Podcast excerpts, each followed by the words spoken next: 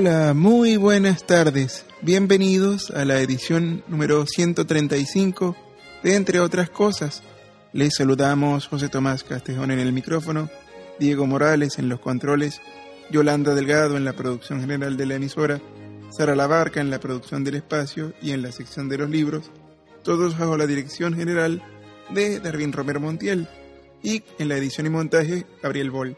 Hoy, como todos los domingos, les estaré acompañando de 5 a 6 y 30 de la tarde con música de todos los géneros y estilos, tanto de producción nacional como internacional, por Alborada 100.9 FM, que brilla con voz propia. Y comenzamos con esta sonata A4 en Re menor, número 12, de Giuseppe Avitrano, en la interpretación de la agrupación La Academia per música. Antes de comenzar a hablarles eh, del autor en cuestión, Giuseppe Avitrano, me gustaría explicar qué es eso de una sonata a cuatro. Pues bien, la sonata a cuatro es un tipo de sonata que está compuesta para ser ejecutada por cuatro intérpretes. Y las formaciones más comunes para esta sonata son los cuartetos de cuerda y eh, cuartetos con piano es decir, tres instrumentos de cuerda más eh, un piano. En cuanto al autor de esta sonata que escuchamos de fondo, no se sabe qué día del año de 1670 vino al mundo, pero se sabe que nació en Nápoles, ciudad donde murió el 19 de marzo del año 1756.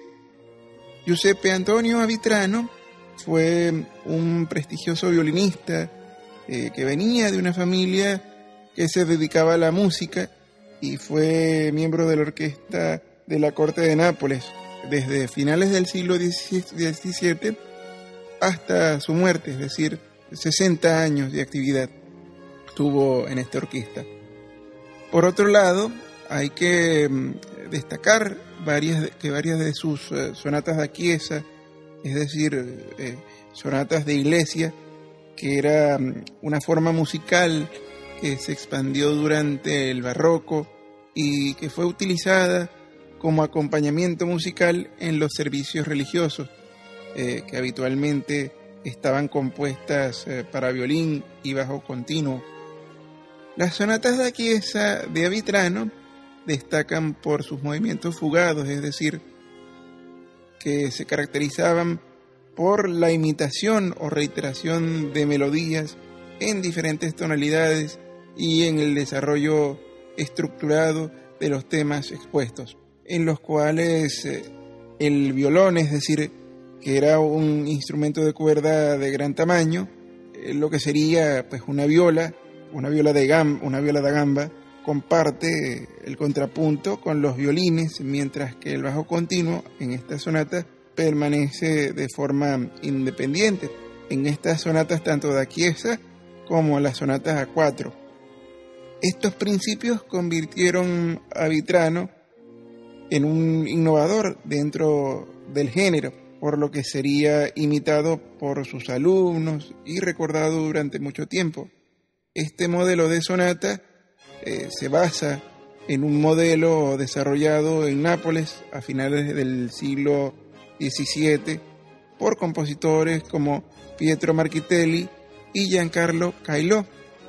Y precisamente vamos a escuchar eh, una otra sonata 4 de estos eh, de uno de estos compositores que antecedieron a Vitrano.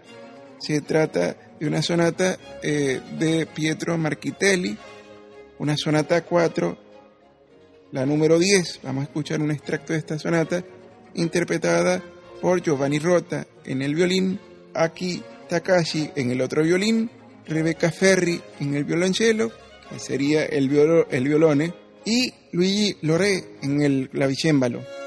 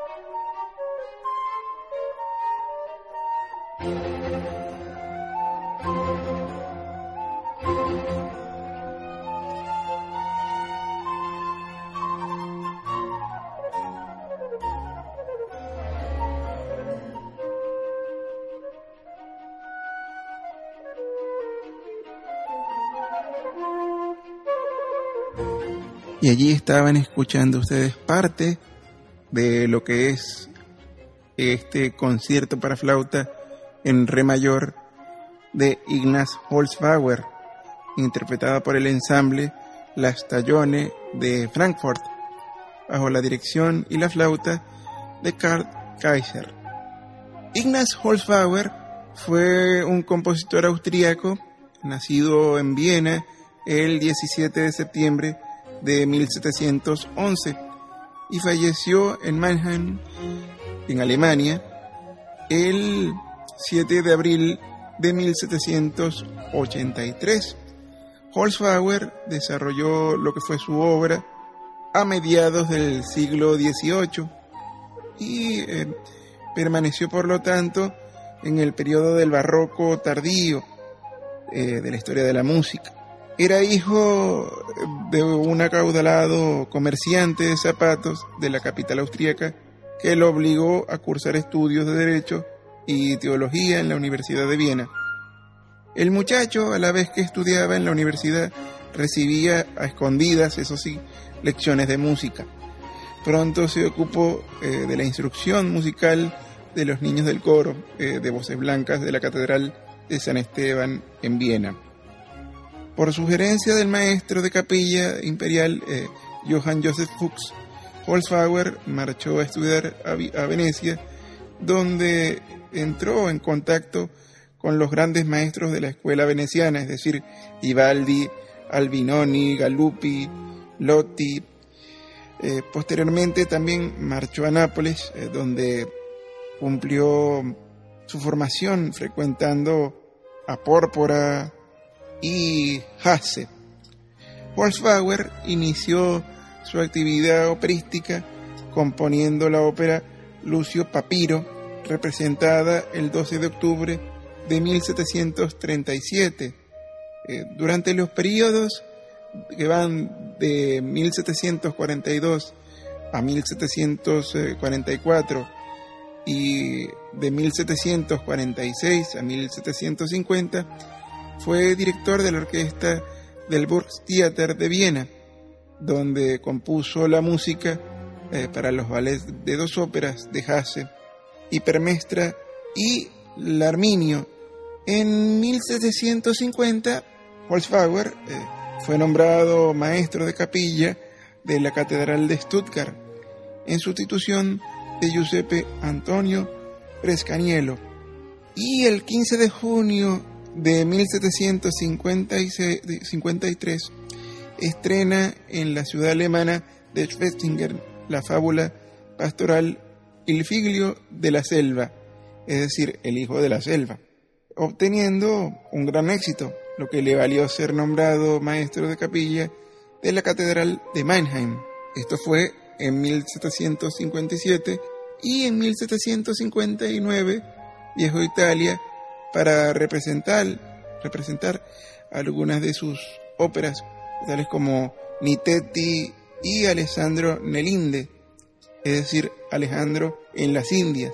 En 1778 abandonó Mannheim para entrar al servicio del rey de Baviera en Múnich y en 1781, aquejado de una fuerte sordera, regresó definitivamente a Mannheim, donde moriría dos años más tarde.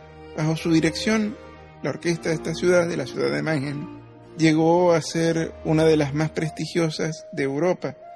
Como compositor, Holzbauer fue extremadamente prolífico. Eh, compuso 200 eh, sinfonías, 18 cuartetos, 13 conciertos para varios instrumentos, dos oratorios, 26 misas, y 37 cantatas y 15 óperas. De hecho, muchas de ellas fueron alabadas por autores como Mozart o Haydn. Y vamos a escuchar un aria de esta ópera El Hijo de la Selva, titulada El viento, las olas, el mar, interpretada por Melba Ramos y la nueva orquesta de Colonia bajo la dirección de Christoph Fering.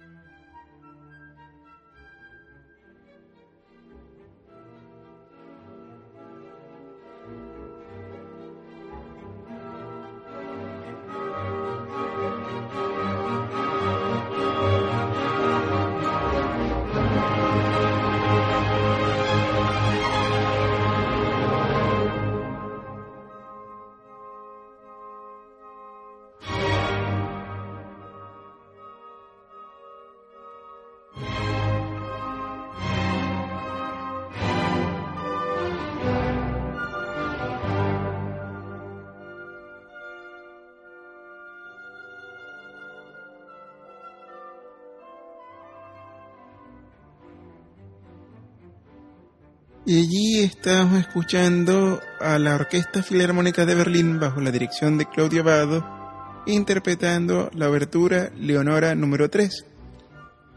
Esta es una de las oberturas que Beethoven compuso para su primera y única ópera, Fidelio. El título completo de esta ópera es Fidelio o El amor conyugal. Es una ópera en dos actos con libreto en alemán de Joseph Sonnenmayer a partir del texto original en francés de Jean-Nicolas Billy, eh, que se había usado para la ópera de 1798 Leonora o El amor conyugal de Pierre Gabot. Y para la ópera de 1804 Leonora de Ferdinando Paer. Beethoven tenía eh, la partitura de esta última ópera. La ópera cuenta como Leonora, disfrazada como un guardia de la prisión llamado Fidelio, eh, rescata a su marido Florestán de la condena de muerte por razones políticas. Fidelio, como en muchas de las obras eh, de la carrera de Beethoven, pasó por varias versiones antes de lograr el éxito total. La ópera se representó por primera vez en una versión en tres actos en el Theater an der Wien de la ciudad de Viena el 20 de noviembre de 1805, con interpretaciones adicionales las siguientes eh, dos noches, mientras que esta primera versión a veces se llama Leonora para diferenciarla de la versión final en dos actos. Esto pues es incorrecto porque se estrenó como Fidelio. Algunos dicen, por eso, algunos dicen que se estrenó como Leonora, pero esto es incorrecto. Eh, se estrenó como Fidelio. Y el éxito de estas representaciones se vio pues muy dificultado por el hecho de que Viena en ese momento estaba bajo la ocupación militar francesa y la mayor parte de la audiencia pues eran oficiales del ejército francés. Luego de este estreno, Beethoven se vio presionado por amigos para revisar y acortar la ópera y resumirla en dos actos y lo hizo con la ayuda del libretista Stephen von Brüning. El compositor también escribió una nueva abertura, ahora conocida como Leonardo número 3, que es la que estamos escuchando al fondo. Y en esta forma, la ópera fue interpretada por primera vez el 29 de marzo en otra, este, en otra función. Fue el 10 de abril de 1806 esta otra función que eh, se llevó a escena con gran éxito. Posteriores funciones se vinieron eh, impedidas por una disputa entre Beethoven y la gerencia de la gerencia del teatro y en 1814 Beethoven volvió a revisar la ópera, esta vez eh, más con un trabajo adicional con el libreto de George Frederick Tradischer, o Treschke, perdón. Esta versión fue eh, presentada por primera vez en el Kilmas Theater eh, de Viena el 23 de mayo de 1814 con el título de Fidelio. Franz Schubert, que en ese momento tenía 17 años, se encontraba entre el público, pues había vendido eh, sus libros escolares para obtener una entrada. Y Beethoven, que se estaba quedando eh, pues sordo, dirigió a, la orquesta, ayudado por Michael Umleff, que eh, más tarde desempeñó la misma tarea de ayudante para Beethoven en lo que sería el estreno de la novena sinfonía. Esta versión de la ópera fue finalmente un gran éxito para Beethoven y Fidelio ha tenido lo que es un papel importante en el repertorio operístico desde, desde esa época, desde ese entonces. Para Beethoven fue muy difícil componer una ópera. En una carta a Treschke eh, le dijo, te aseguro, querido Treschke, que esta ópera me conseguirá la corona del martirio. Gracias a tu cooperación he salvado lo mejor de este naufragio. Por todo esto te estaré eternamente agradecido. Y ahora vamos a escuchar el cuarteto de esta ópera Fidelio de Ludwig van Beethoven en la interpretación de Gundula Janovic soprano, Lucía Pott, Manfred Junrich eh, barítono o bajo barítono, Adolf Dalla Posa tenor, acompañados por la orquesta de la Ópera de Viena bajo la dirección de Leonard Bernstein.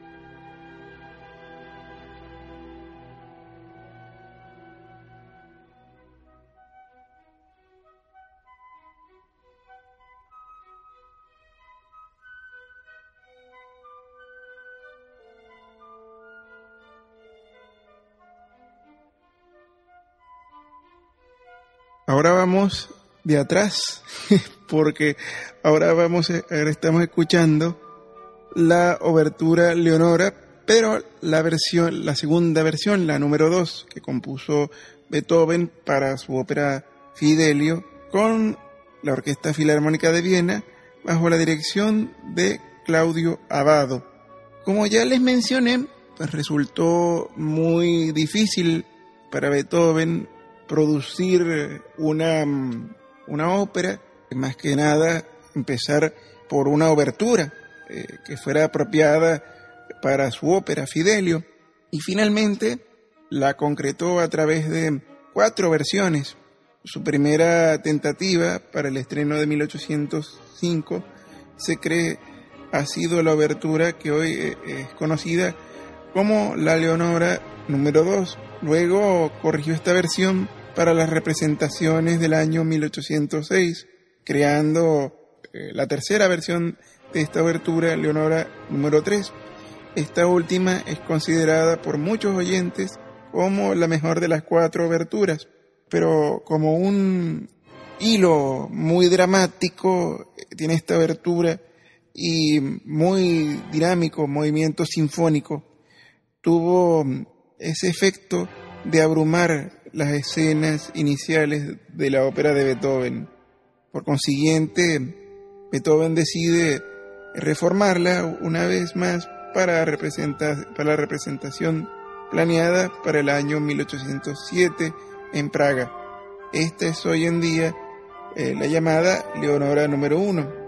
La obertura que escuchan ustedes al inicio del segmento anterior fue la obertura Leonora número 3, compuesta por Beethoven en 1806 para su ópera Fidelio. Según Gustav Mahler, fue el que inició la costumbre extendida hasta la mitad del siglo XX de interpretarla entre, los, las escenas 1 y 2 del segundo acto. Y algunos directores mantienen esta práctica en la actualidad. En este lugar actúa como una clase de refuerzo musical, es decir, como una clase de interludio musical de la escena del rescate de Florestán por parte de, Leonora cuando esta está recién finalizada. Y ahora vamos a retroceder en el tiempo porque quiero hablarles de Johann Sebastian Bach.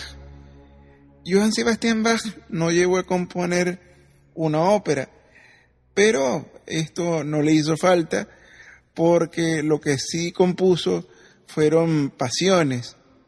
Eh, me refiero a la pasión según San Mateo y la pasión según San Juan, además de compuso la pasión según eh, San Lucas y la pasión según San Marcos, pero la que más se conocen hoy en día son las de San Mateo y la de San Juan, que son las que más se representan. Estas pasiones eh, son la musicalización que hizo Bach sobre los evangelios según San Mateo, San Marcos, San Lucas y San Juan. Bach eh, no compuso una ópera porque esta, la música de estas pasiones eh, tiene mucho de teatral, este, tiene un sentido teatral, tan teatral como la ópera.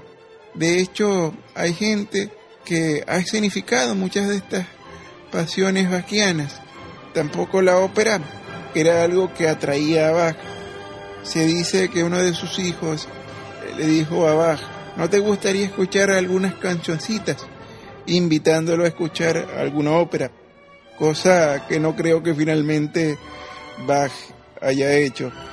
Pero en cuanto a lo que se refiere al contenido musical, eh, repito, la música de estas pasiones es tan teatral como la de la ópera. Cuando se habla de Bach y de las pasiones, siempre se suele mencionar la de San Mateo, pero la de San Juan también es una gran obra del compositor alemán. Esta fue escrita en las fechas previas al Viernes Santo del año 1724 y está basada en los capítulos 18 y 19 del Evangelio de San Juan.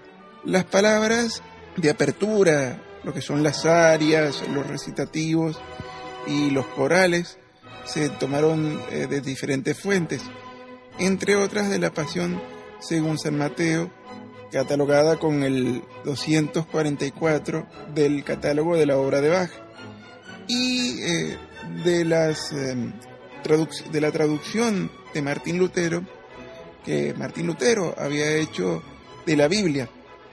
La Pasión según San Juan es quizá la menos conocida, eh, la pasión este, a comparación de la Pasión según San Mateo, eh, esta la Pasión según San Mateo, que es eh, de mayor duración y que permitió que el público redescubriera a Johann Sebastian Bach gracias a la interpretación que Félix Mendelssohn hizo de ella en 1829. Comparando ambas obras, La Pasión según San Juan ha sido descrita como más extravagante, con una inmediatez expresiva y a veces eh, desenfrenada y menos eh, terminada. Y ahora vamos a escuchar uno de estos corales de esta Pasión según San Juan. Se trata del coral Hágase tu voluntad. Este coral pertenece a la primera parte de la Pasión según San Juan de Johann Sebastian Bach y lo vamos a escuchar por el coro y la orquesta Bach de Múnich bajo la dirección de Karl Richter.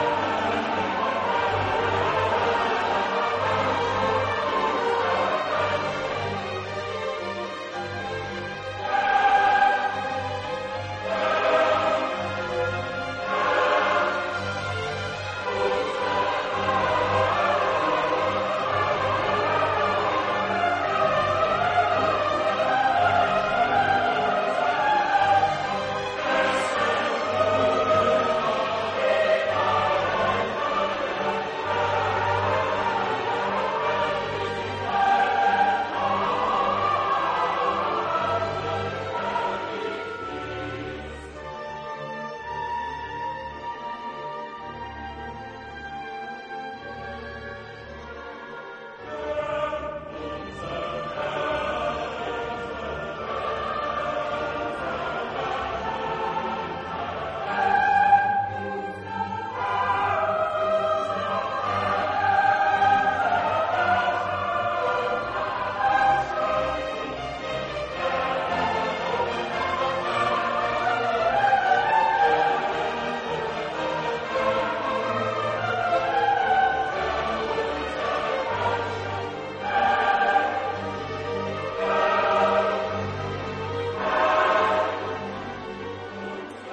Escuchábamos parte del coral de la primera parte de la Pasión según San Juan, Señor nuestro Pastor, de Johann Sebastian Bach, en la interpretación de la orquesta y coro Bach de Múnich, bajo la dirección de Karl Richter. Y estamos escuchando parte de lo que es ese legado vocal religioso de Johann Sebastian Bach. De alguna manera, Bach elevó el género del coral protestante a la excelencia, dando voz al pueblo. Esto forma parte de lo que fue la reforma que hizo Martín Lutero, que revolucionó la música religiosa del momento. Y Bach lo que hizo simplemente fue recoger el testigo de la idea de Lutero de oficiar la misa en la lengua vernácula, es decir, en la lengua eh, propia del lugar, en este caso Alemania. Y después eh, la idea de tener un repertorio de canciones sencillas, que son canciones que se transforman luego en lo que es el coral protestante. Y ese coral luterano, Bach lo incorpora en estos corales luteranos a sus obras. Claro, antes que Bach, eh, es decir, ya habían compositores que estaban haciendo lo mismo.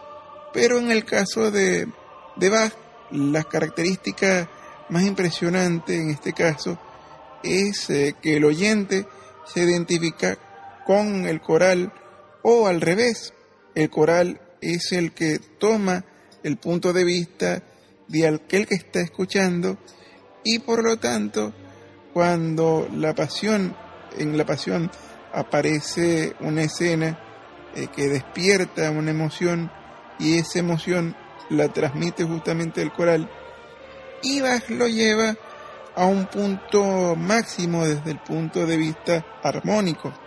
Porque siendo las melodías muy sencillas e incluso un repertorio que no es muy grande, eh, Bach por medio de la armonía logra darle contenido, eh, un contenido absolutamente exacto a cada una eh, de las palabras y a cada una de las emociones que está en juego.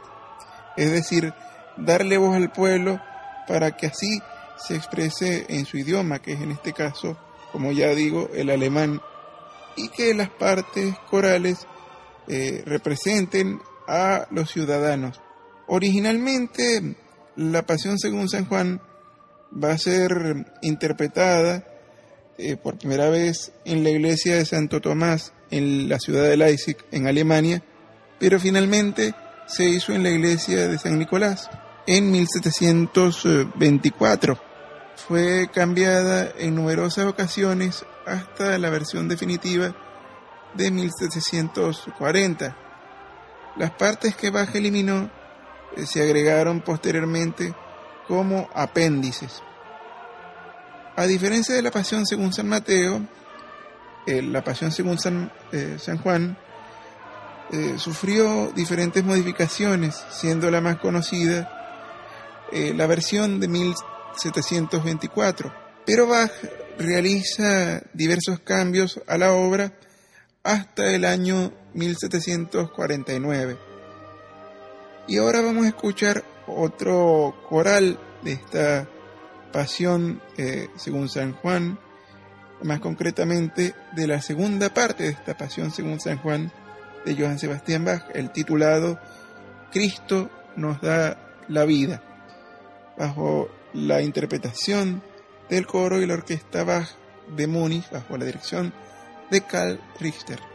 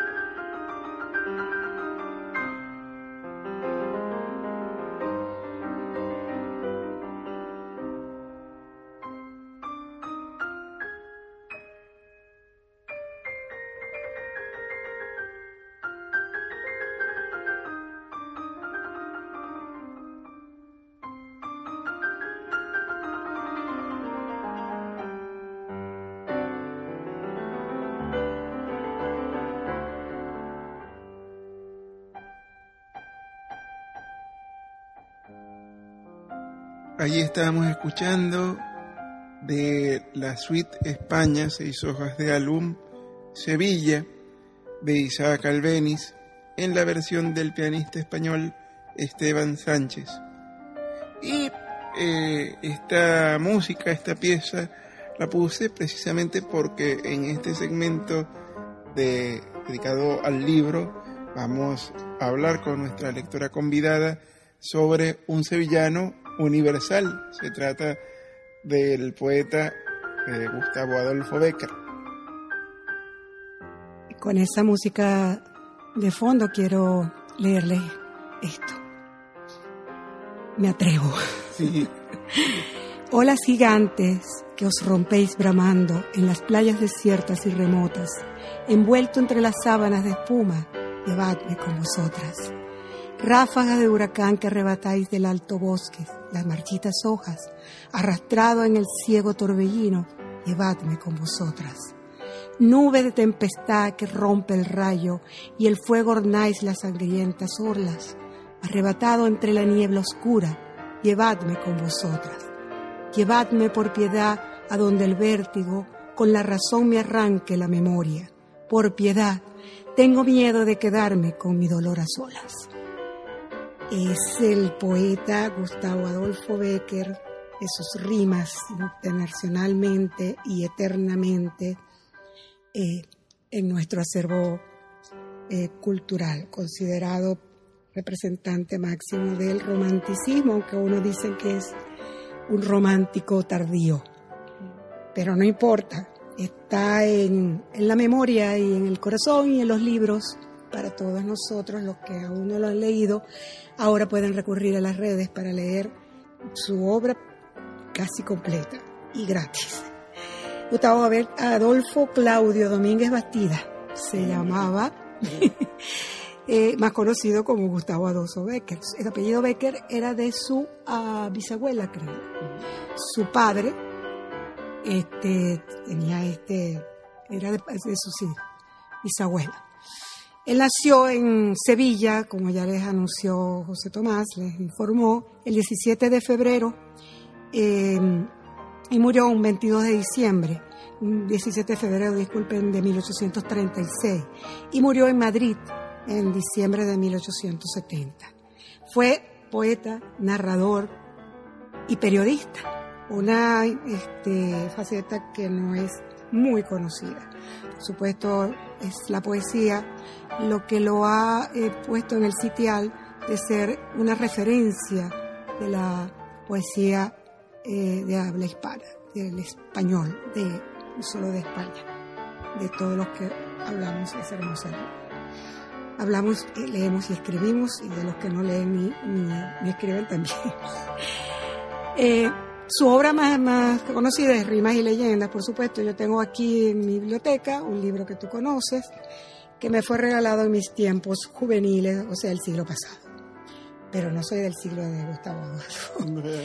y mm, era muy común, porque estaba entre los, libros de lectura obligatoria en, la, en bachillerato, en, en la materia de literatura para eh, los que estudiábamos humanidades. menos mal que eso es como que desapareció esa diferencia. Y quiero que busquen el texto para que cambiemos un poco nuestros sentires en estos días. Su vida no fue muy feliz, como este poema que acabo de, de, atrever a leerles lo refleja. Eh, tuvo bastante golpe en la vida. Y, sin embargo, pues esto ocurre a pesar de haber disfrutado, entre comillas, de los placeres de la bohemia, quizás precisamente por esto. Por ejemplo, a los cuatro años quedó huérfano de padre, que es una referencia que él, eh, a pesar de su corta edad, anotó y recibió porque él pertenece, es descendiente de una familia de pintores, dibujantes, de artistas. Sin embargo, el padre no pudo a pesar de que bueno, vivía rodeado de pinceles, pinturas, lienzos, etcétera, no pudo ser su preceptor. Y muy poco tiempo después, los hermanitos Becker, que eran cinco, si mal no recuerdo, quedaron huérfanos, aunque él y su hermano eh, Valerio, Valeriano, se adoptaron mutuamente, dice un cronista, un biógrafo de él, y realmente fueron compañeros siempre. Su padre, que como les dije, fueron pintores, y eh, el que se distinguió como pintor hasta nuestros días fue Valeriano, que es el autor del famoso cuadro que está en, en Sevilla, creo que está en Sevilla. Bueno, el famoso cuadro que está en todos nuestros libros donde se refiere a Gustavo Adolfo, en, las contraportadas de, sus rimas y leyendas, que él aparece mirando así eh, de, lado, con su sombrero y su melena, joven, murió joven, su padre también. Su padre, su padre creo que murió a los 36 años y dejó este, estos niñitos. Él mí murió muy joven y dejó tres, tres hijos. El, la vida de, Gustavo Adolfo Becker, como les decía, eh, fue bastante dramática. Y entre otras cosas, en el amor tampoco tuvo mucha suerte. Esta situación este, se ve reflejada en su poesía, por supuesto. Este, esta constancia de esta, mm, estos percances amorosos. Eh, algunos de sus biógrafos dicen que en una de sus, o sea, su musa, su musa eterna, fue Julia Spin, una cantante de, ópera, que conoció mm, a través de la hermana, que fue la primera que lo atrajo, la hermana de, Julia, Josefina, y él decía que el amor era su única felicidad, y a pesar de todo lo que le pasó con, con las mujeres. Eh, él empezó a hacer sus, rimas con inspirado en esta mujer, esa famosa, ¿verdad? Tu pupila es azul y mm, no la cortita esa que tienen en mente, otra que se llama Tu pupila es azul.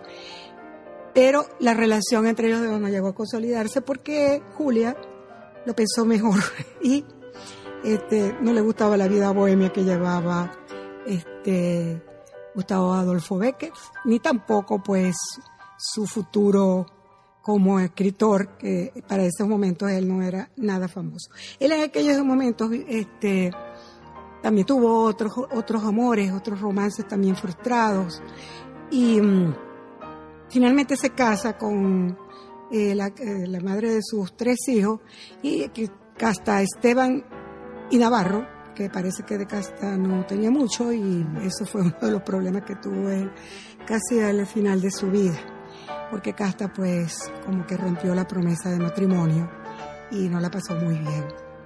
Otra, otra de los golpes que la vida le dio, es sabido, eh, su enfermedad que lo acompañó durante todo, toda su, eh, su, juventud, porque él murió joven, él, lo, acompañó toda su vida. Fue contagiado de una enfermedad venérea que generó también una tuberculosis. Él, eh, durante esta época, pues ayudado por sus múltiples amigos, fue la época, digamos, periodística. Sus publicaciones este, en el, periódico contemporáneo al cual llega por estas relaciones amistosas, eh, son, eran las cosas que lo, lo, ponían en el tapete, que lo hicieron famoso en vida.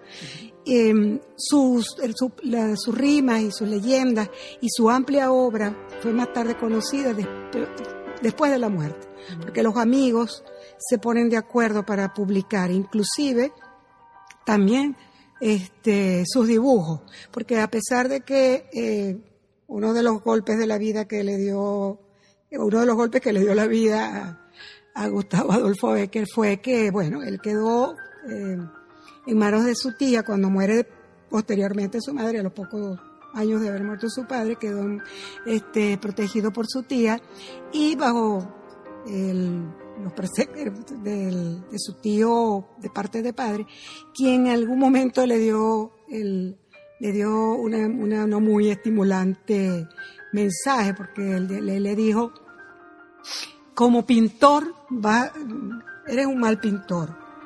Eso significa que vas a ser un muy mal este, eh, literato.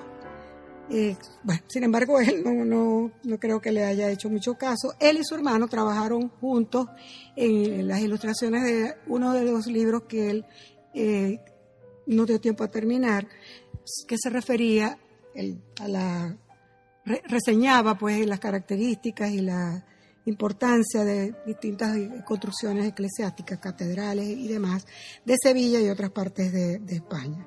Por lo tanto, por eso les digo que el trabajo de Gustavo Adolfo era este, más conocido en esa época por esta parte eh, que publicó en los periódicos, donde también publicó algo de su poesía. Pero para hablarles ya más sobre esta otra etapa eh, de la vida, voy a dejar este, este que me falta, aparte, digamos, de, su, cuando se dedicó a la poesía y a otros libros importantes, eh, lo voy a dejar para el próximo segmento.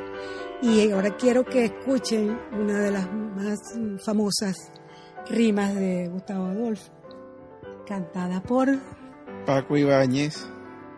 Eh, se trata de el, poema Volverán las oscuras golondrinas, musicalizado por el propio eh, Paco Ibáñez. Y como ya ustedes saben, el autor es eh, de quien hablamos este segmento, Gustavo Adolfo Becker.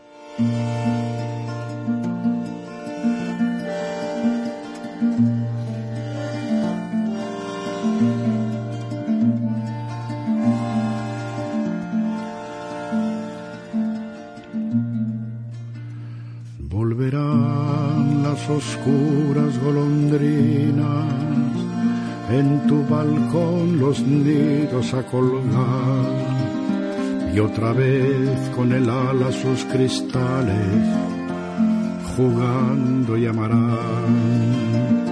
Pero aquellas que el vuelo refrenaban, tu hermosura y mi dicha, mi dicha al contemplar, aquellas que aprendieron nuestros nombres, esas no volverán volverán las tupidas, madre selma, de tu jardín las tapias a escalar. Y otra vez a la tarde más hermosas, sus flores se abrirán. Pero aquellas cuajadas de rocío, cuyas gotas mirábamos, mirábamos temblar y caer como lágrimas del día.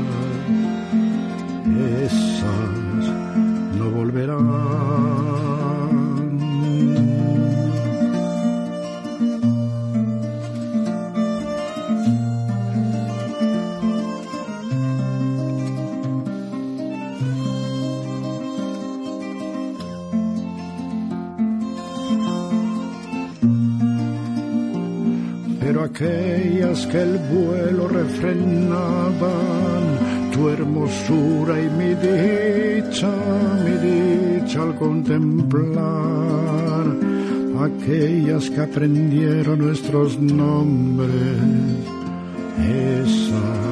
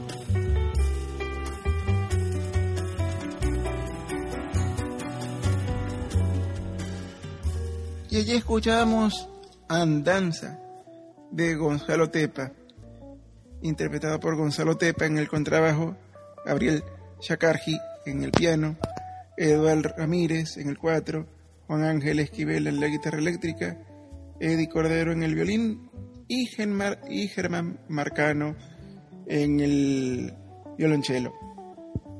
Y ahora vamos a continuar con Gustavo Adolfo Becker. Sí. Ya te agarré el truco. Sí.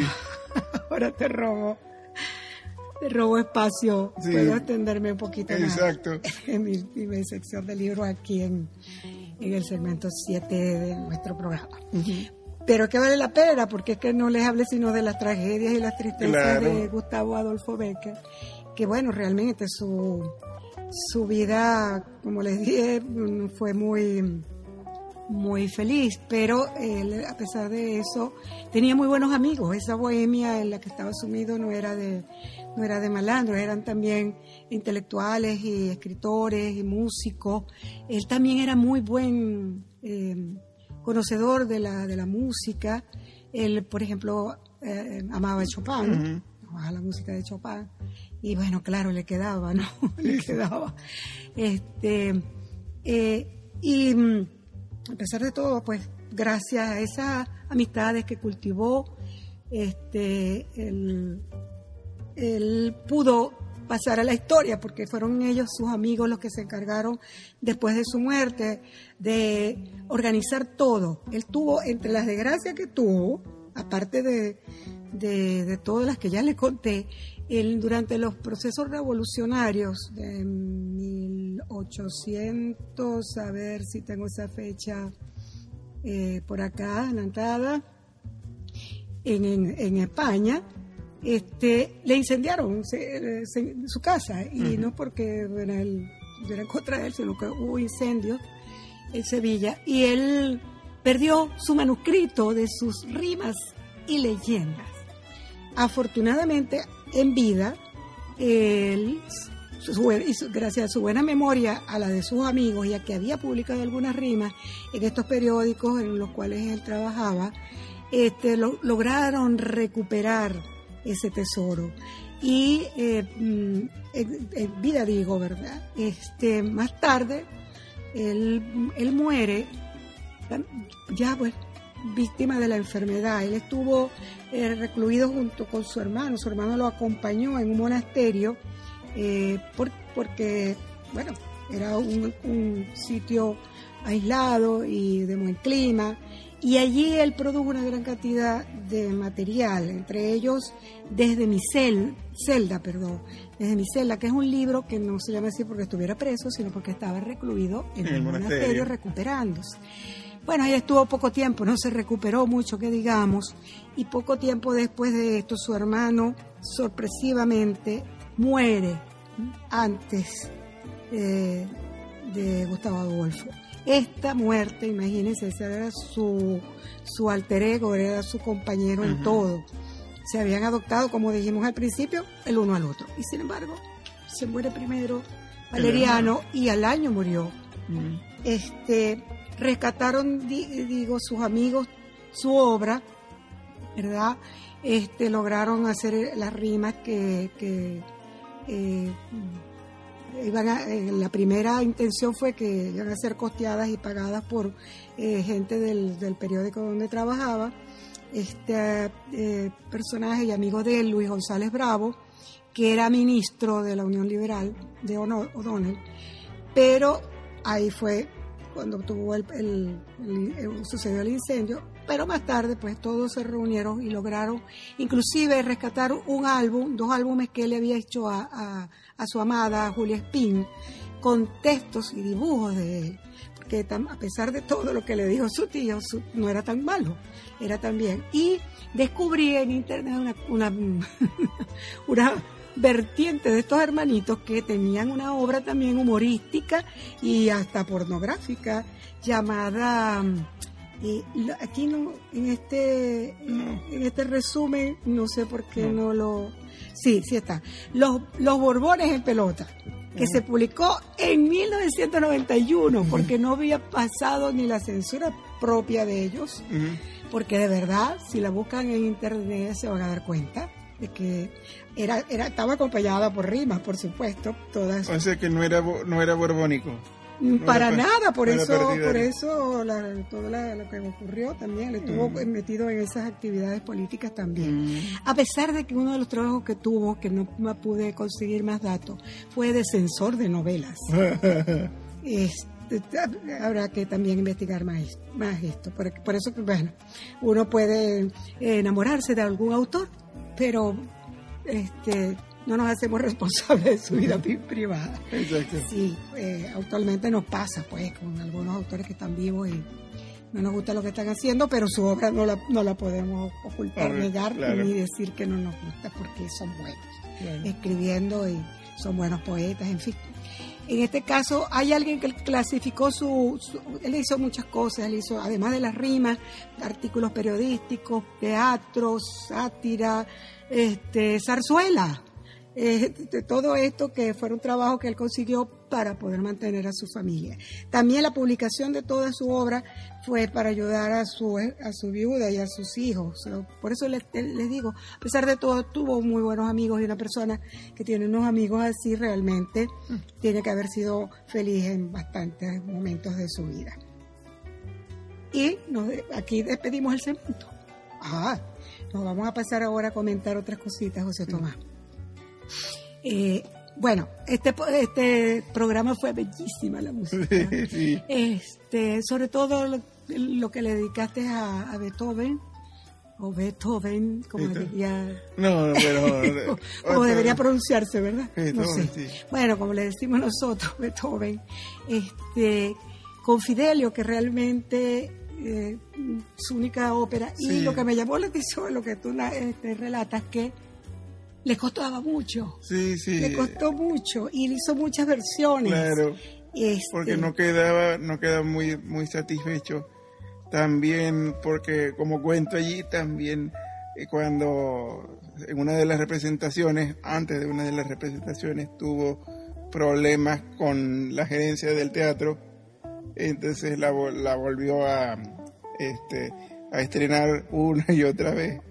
Este, y bueno, una de esas este, representaciones estuvo marcada por la ocupación militar francesa en, Viena, ah. eh, porque claro, él, él tenía, como muchos de ustedes saben, quizá él tenía esos ideales que luego Napoleón traicionó eh, de, la Revolución Francesa. De hecho, este, esta eh, ópera encierra mucho el argumento de, la libertad, este, cosas por las, por las que él creía, por las que él, él luchaba, este, y por las que él se vio muy imbuido en ese entonces, ¿no? Sí, ese aspecto de, Beethoven es de verdad poco promocionado, propio divulgado, poco divulgado. De hecho, de hecho Toscanini decía que porque él, él le preguntaron si, porque él era alemán, entonces este, a Toscanini, Beethoven, y a Toscanini le preguntaron si eh, él pensaba que Toscanini de estar vivo en el siglo XX este, hubiera apoyado a dictadores como Beethoven. Entonces él dijo rotundo como, como Hitler. Ah, entonces como Beethoven de estar vivo hubiera eh, apoyado a... Sí, sí. Sí, sí. Ya, este, porque entonces, este, él dijo rotundamente que no, porque, este, porque Beethoven era, era, este, le gustaba la libertad y estaba en contra de Napoleón, de, todo lo que fuera dictadura. Este, tanto es así que este, cuando él iba a dedicarle su, su sinfonía heroica a Napoleón y se entera de que Napoleón se se coronó emperador, él borró la dedicatoria y, la tituló simplemente Heroica. Eh, sí, este, quizá esa imagen eh, que se tiene por algunos sectores de historiadores, de biógrafos, de Beethoven, que, es diametralmente opuesta a lo que realmente era él. Aquí tú hiciste una... me referías que él se dirigió a su a su libretista, el libretista eh, que se llamaba Treschke. ese sí lo pronuncias tú y le dice eh, te aseguro querido Treschke. Treschke que esta ópera me conseguirá la corona del martirio. Gracias a tu cooperación he salvado lo mejor de este naufragio. Ujú. Por todo esto te estaré eternamente agradecido. Sí, no, eran- sí. no era ese gruñón que No, no. presentan con ese... Exacto, esa- con, con el cuadro. ¿Verdad? Y bueno, también el, el- estaba ya quedándose sordo cuando estaba en todo este lío, por eso también tuvo que luchar tanto hasta lograr as- hacer algo que, que le gustara a él. Este otro que tú destacas en, este- en- en tu programa es Abad, que lo que puedo decir es eh, cómo eh, en este caso la religión fue cap- eh, capaz de inspirar a este hombre este, eh, para hacer estas cosas, ¿verdad? Con- tan eh, maravillosas que son las pasiones, como Mm. las llamas tú, de las distintas pasiones, que, es- que al, al escuchar uno eh, se da cuenta, él tenía que estar muy, muy imbuido y muy conocedor de los preceptos Mm. del, del luteranismo. Exacto. Este, y creo Y que le- por eso fue, y- porque no era, no era del catolicismo. Y le ayu- bueno, le ayudó mucho el hecho de que su, su, su familia, o sea, la- los padres de, Bach, este, eran luteranos, la, la familia Bach. Entonces, eso le ayudó mucho, esas creencias religiosas le, le ayudaron mucho para hacer estas, estas pasiones. Y bueno, hermosa eh, no sé, pues, esta- este aporte de, de- tuyo eh, al, al conocimiento de los que nos escuchan para que sigan disfrutando de Bach. Eh, y creo que ya nos tenemos que Sí, despedir. ahora sí, ahora sí nos nos despedimos con que Ahora nos vamos a despedir con un tema eh, de José Alejandro Paredes titulado Río Arriba, interpretado por José Alejandro Paredes y Juan Carlos Núñez. Este es de un eh, disco titulado así Río Arriba que este, grabaron José Alejandro Paredes y Juan Carlos Núñez en cooperación con el Cendis en el año 2015 creo que fue. Entonces, con eso nos vamos a despedir. Quienes hemos realizado este programa, José Tomás Castejón en el micrófono, Diego Morales en los controles, Sara Labarca en la producción del espacio y en la sección de los libros, Yolanda Delgado en la producción general de la emisora, Darwin Romero Montiel en la dirección y en la edición y montaje, Gabriel Paul. Chao. chao.